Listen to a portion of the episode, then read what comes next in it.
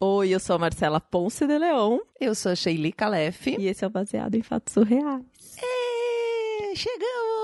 Estamos ao vivo com vocês no YouTube e no Instagram. Você pode conferir o vídeo dessa live lá. Estamos tagarelas ultimamente, recebemos até um feedback que nós estamos cada vez aumentando mais essa introdução. Eu acho que é porque a gente está ao vivo, aí a gente fica batendo mais papo. Deve e ser. sabe que vocês estão aqui, a gente fica vendo os comentários enquanto tá gravando. Então a gente fica aqui, então vai lá ver a gente. Nós estamos na quarentena, a gente está carente, a gente quer ficar mais pertinho de todos vocês.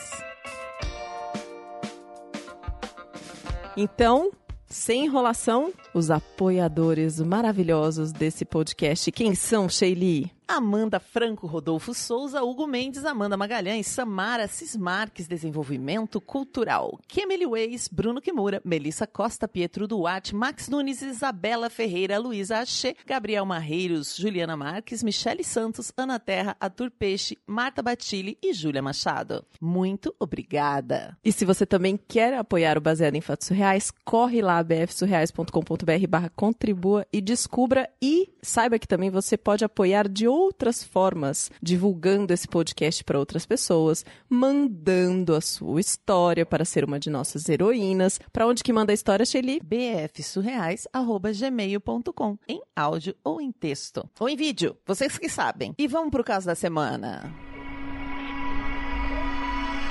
Baseado em fatos surreais. Histórias de mulheres como nós. compartilhadas com empatia, Intimidade e leveza. onde o assunto é a vida E o detalhe surreal. Sabe esse sentimento que dizem pra gente que é universal, assim, de que quando você entra na puberdade, lá nos seus 13, 14 anos, os hormônios vão ficar enlouquecidos e você mal pode se controlar, assim, tipo, você começa a sentir aquela cosquinha, aquela vontade. Quando você vê uma pessoa, você começa hum, achar interessante, aí dá vontade de beijar na boca, passar a mão, sabe? É, acho que eu sei. Não tive isso, mas acho que eu sei. Já ouvi falar. que dá uns comichão diferentes, assim, uma vontade de experimentar as coisas. É, aí você começa a se apaixonar. Nossa! E é uma paixão por semana, às vezes, sabe? Ah, é, é, que delícia! Isso Pois é. sim, porque aí você se apaixona, sei lá, pela pessoa da revista, pela pessoa da novelinha, pela pessoa do colégio, pela pessoa, né? Uhum. Meninos e meninas ah, ao gosto do freguês, mas por todo lugar tem alguém interessante. Pois é. Só que esse tipo de sentimento eu nunca tive. Hum. Eu passei a escola toda, me formei e eu nunca me apaixonei no colégio. Tipo, essa sensação de comichão, essa vontade de se tocar, de transar com outra pessoa, de beijar na boca. Assim, eu, eu não tive. Eu não tive na escola, eu não tive depois. Pra ser bem sincera, assim, em 30 anos de vida, eu só senti isso uma vez. Hum. E nem foi na época que todo mundo diz que acontece, sabe? Na adolescência. Você fala assim mais da paixonite ou do tesão, assim? Das duas coisas. Tá. Da paixão, do tesão, do desejo. Eu olhava pra meninos, meninas, homens e mulheres e eu não sentia nada. Eu não sentia nem vontade comigo mesma, assim, sabe? De explorar meu corpo e provocar essas sensações. Tipo, era uma coisa que simplesmente não acontecia, assim. E eu também não sentia falta, sabe? De sentir isso. Tipo, era normal. E aí eu via as minhas amigas, tipo, sofrendo de namorados, amores. Tipo, a vida delas circulava em torno dessas coisas, assim. Falavam do desejo, das coisas que elas estavam sentindo e tal. E eu ficava ali do lado, fingindo que eu tava entendendo tudo que tava acontecendo, mas eu não tava entendendo. Eu nunca senti. E eu não sentia falta. Não sentia falta mesmo, assim. Eu ocupava a minha vida com outras coisas. Eu fazia as minhas atividades, enfim. E não fazia esforço, assim, pra ser igual às outras pessoas, sabe? Mas e as amigas não pegavam no pé? Porque eu lembro assim, na minha época, pelo menos, ai, o tal do- da boca virgem de bebê. Ai, quem não beijava parecia que era menos menina que as outras. Quem não tinha dado um beijo na boca ainda. Tem uma pressãozinha quando você tá na adolescência também pra compartilhar umas histórias que é meio chato, né? Ai, olha, às vezes até tinha, assim, mas elas estavam tão autocentradas nos dramas emocionais delas mesmas que elas gostavam de ter uma amiga que tava ali sempre pra ouvir, sabe? Não precisava compartilhar os delas, assim. Então não, não era um problema, assim. E eu não. Ai, não, não queria fingir que eu era igual às outras pessoas e tentar arrumar um, um namorado, uma namorada, qualquer coisa assim, enfim. Até rolava uma percepção, assim, eu acho, né? Que as pessoas ficavam imaginando que eu era lésbica. E até passou pela minha cabeça, assim. Mas a verdade é que, como eu falei, não, não tinha diferença. Tipo, homem, mulher, menino, menina, eu não sentia nada. Por nenhum dos dois. Realmente assim- você não era lésbica, você só não sentia nada. Nesse sentido. É, não sentia nada no lugar dessa sexualidade, do desejo, do tesão. E, assim, pra ser bem sincera, não, não tem nada a ver com criação, assim, ou sexualidade reprimida, qualquer dessas coisas, assim. Meus pais foram sempre muito abertos sobre sexo, sabe? Tipo, a minha mãe é daquelas que não vão mentir pra criança, assim. Então, enquanto os meus amigos da escola ainda achavam que as crianças vinham de cegonha, eu já sabia de onde vinham os bebês, entendeu? Eu, eu sabia o que que funcionava, assim, como eram as coisas. E até pra você ter um- uma noção, assim,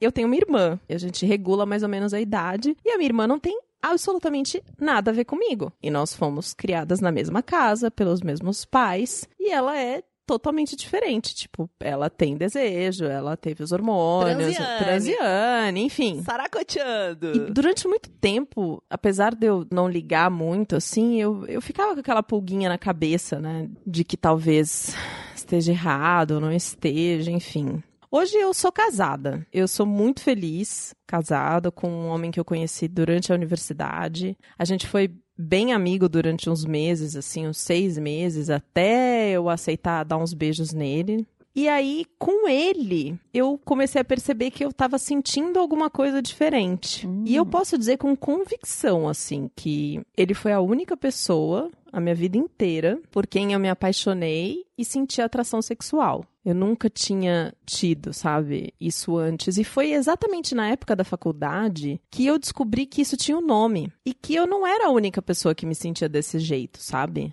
Existem outras pessoas que são assexuais e aromânticos. Pessoas assim como eu, que não sente atração sexual ou atração romântica por outras pessoas, sabe? E é possível que você seja aromântico e sexual ou assexual e romântico, tipo, sabe? Não precisa ser as duas coisas juntos, pode ter mais um ou outro. Tem gente que é os dois ao mesmo tempo. E aí eu entrei para uma comunidade, Olha! conheci outras pessoas dessa comunidade que a gente Tu chama achou o seu grupo. Achei, achei as pessoas que experimentam a vida parecido comigo, assim, a comunidade ACE. E eu descobri que existem vários jeitos diferentes de se relacionar com as pessoas, sabe? Que nem toda relação precisa ser romântica ou sexual para valer a pena. Que existe uma infinidade, assim, de pessoas em espectros diferentes de assexualidade. Algumas não sentem vontade nenhuma de transar, como eu, por muito tempo, assim, sabe? Uhum. Outras, elas se apaixonam pela pessoa que é amiga delas há muito tempo, assim. E tem outras que gostam muito de transar, mas não se apaixonam. Ou seja, é uma infinidade de vivência fora dessa caixinha alossexual, que é o que a gente entende como padrão normal, né? Vamos colocar muitas aspas por aí.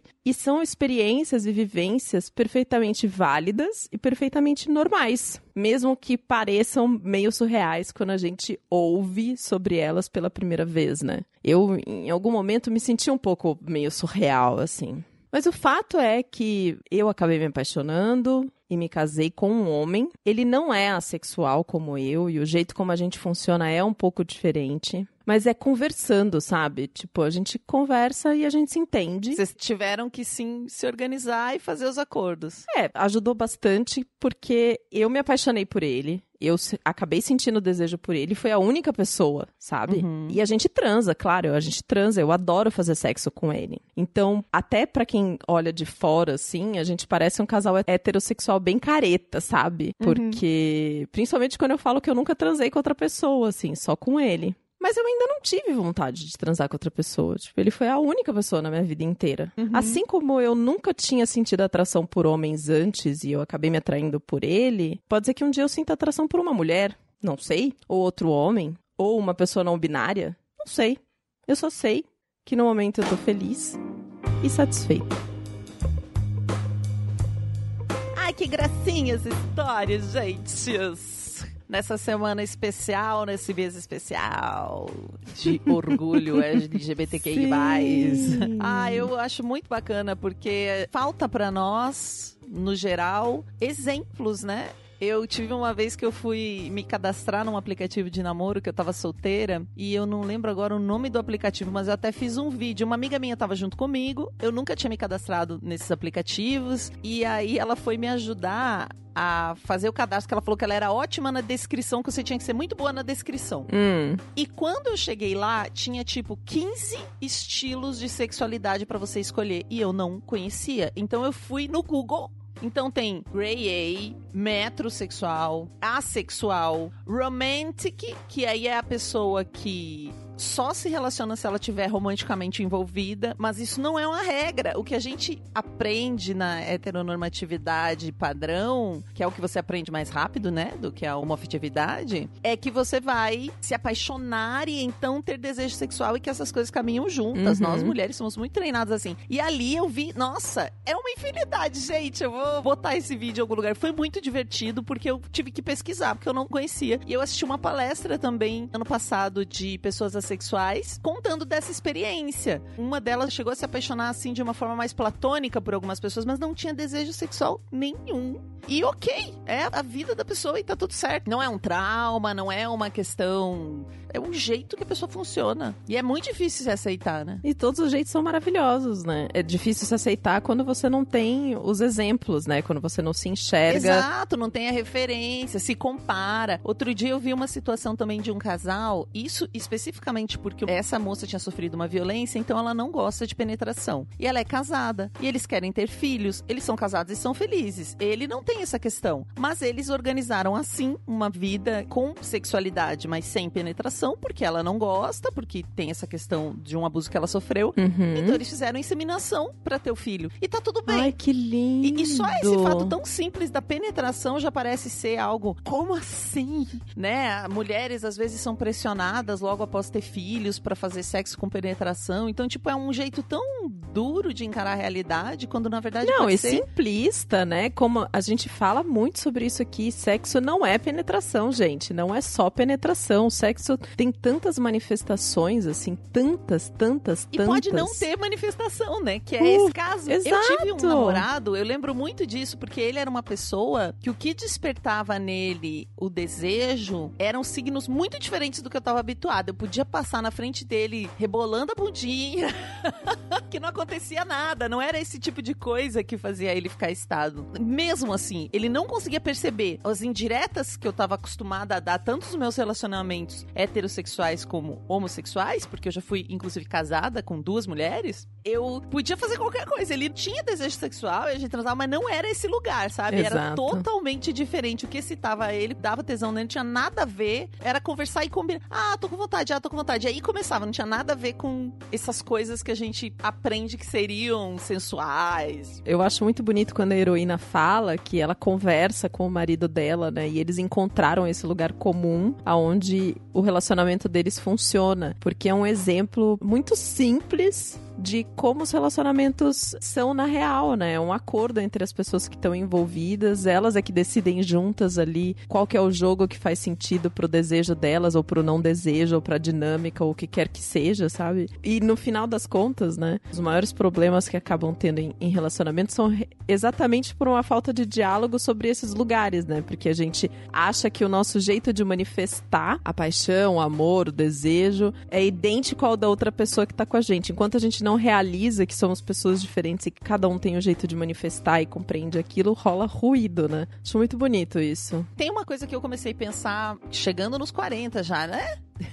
que é sobre compatibilidade sexual. Não era uma coisa que eu considerava, mas depois eu comecei a perceber também. Muitas vezes a gente não quer discutir porque tem uma incompatibilidade e aí pode ser que não chegue num acordo. Só que se a gente não explicitar realmente, ficam umas coisas veladas e difíceis, porque às vezes uma pessoa, por exemplo, gosta muito de fazer sexo, a outra não gosta tanto. Uhum. E ou eles vão conseguir um acordo juntas ou juntos de como vai funcionar essa lógica, ou não vai funcionar pra alguém. Sim. Só que quando a gente tá apaixonado, a gente quer muito, né? Que as coisas funcionem juntinhos e tal. Mas falar sobre isso é importante, porque é uma coisa muito fundamental no relacionamento, esse tipo de compatibilidade, porque é muito é a coisa mais íntima que a gente tem ao nosso corpo, né? Se a gente não conseguir sentir que tá liberto fisicamente, sexualmente dentro de um relacionamento, vai ser muito difícil. A pessoa, uma hora, acho que ela cansa, explode, não dá conta, né? Sim. Muito obrigada, heroína, por ter compartilhado essa história com a gente. Se você tem uma história para contar, manda. A gente adora receber as histórias de vocês. Não importa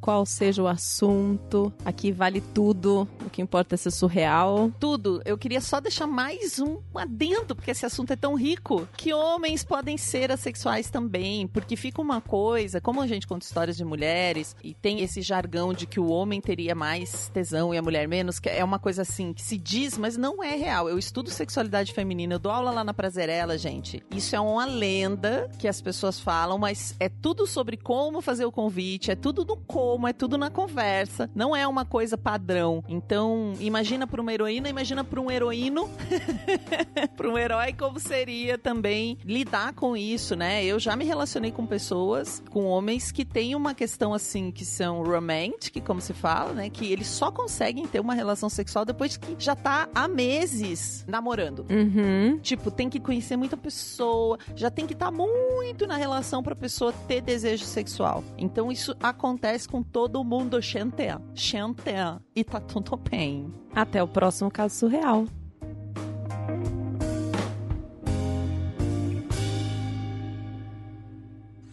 Esse podcast foi editado por Domênica Mendes.